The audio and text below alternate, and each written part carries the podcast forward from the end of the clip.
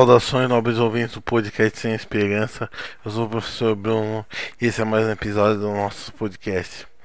E nesse episódio eu vou comentar sobre o, a leitura que eu fiz do livro Como as Democracias Morrem. E, bom, basicamente eu tenho que dizer que, para começar, ele é um livro anti-outsiders da política em si. Ele é um livro que ele relata como a democracia se perdeu em vários países, como por exemplo as Filipinas, a, Venezuela, do Maduro, do Hugo Chaves, com a no Peru com o Fujimori e também com em outros países, entre outros países.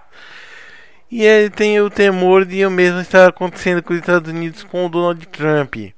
Por isso eu acho que o livro ele já está meio datado.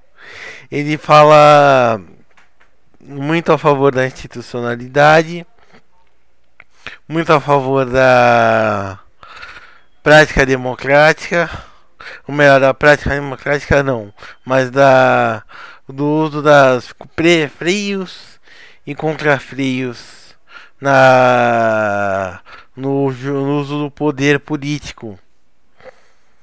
E isso é bom, basicamente uma parte do que realmente importa no jogo democrático. Bom, porque o que acontece? É, esse livro eu acho que ele, como eu disse, ele é datado do, do Donald Trump. Vamos ver como ficam os Trumpistas sem o Trump. Já né, que o Donald Trump ele não foi reeleito. E bom, a gente vai ver como ficam os escritores desse livro, os professores de Harvard. Eu acredito que eles continuam muito bem, mas não são de professores de jornalismo não são de ciências sociais. Ou seja, é gente que não. que entende de polêmica, mas entende de. Tanto assim de. do riscado no sentido de política. A política no seu sentido institucional.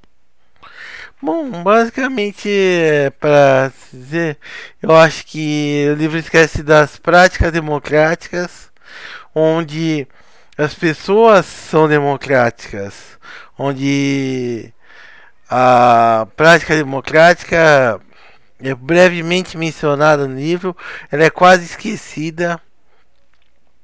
Ela é mencionada só quando, por exemplo, para criticar o Donald Trump, como por exemplo quando ele foi um, o primeiro presidente em 150, sei lá quantos anos a não ter um cachorro. Ah, e bom, basicamente ele é um livro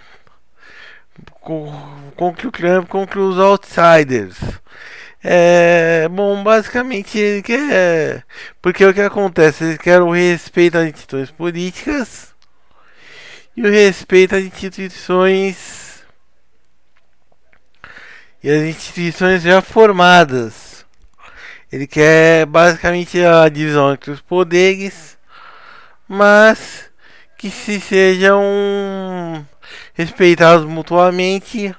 Obviamente isso é democrático e é porque é que evitar quer que a sociedade, é, o próprio sistema e não a sociedade com sua prática democrática, com seu sua participação política, sirva de freio contra os congressistas.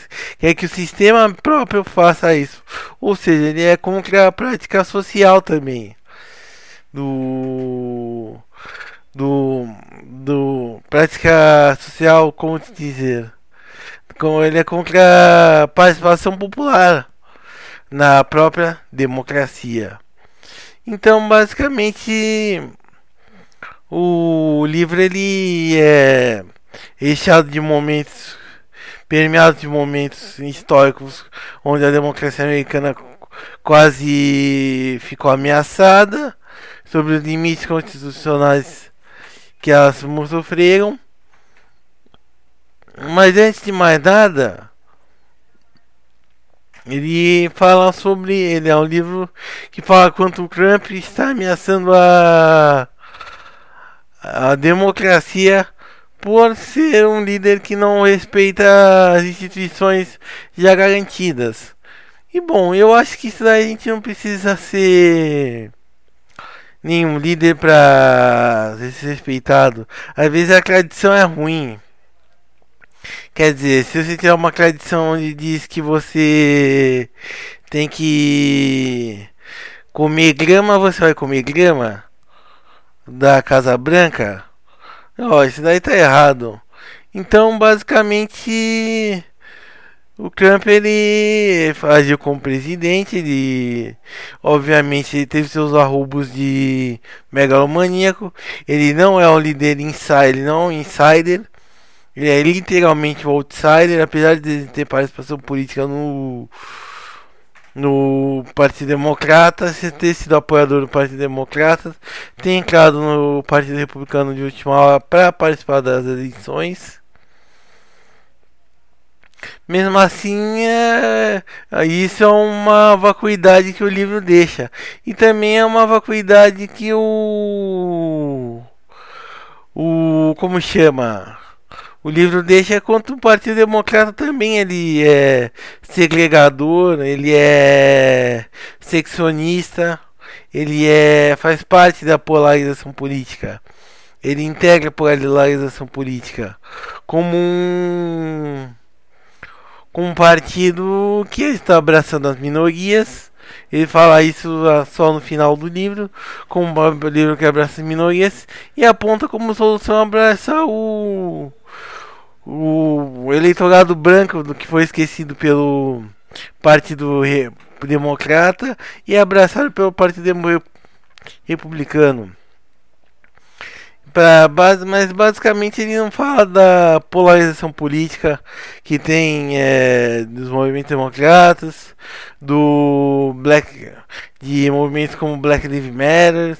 Tá certo também o livro ele é fora do contexto da historiológico, mas esses movimentos já existiam antes de antes de do livro ser escrito que é 2018.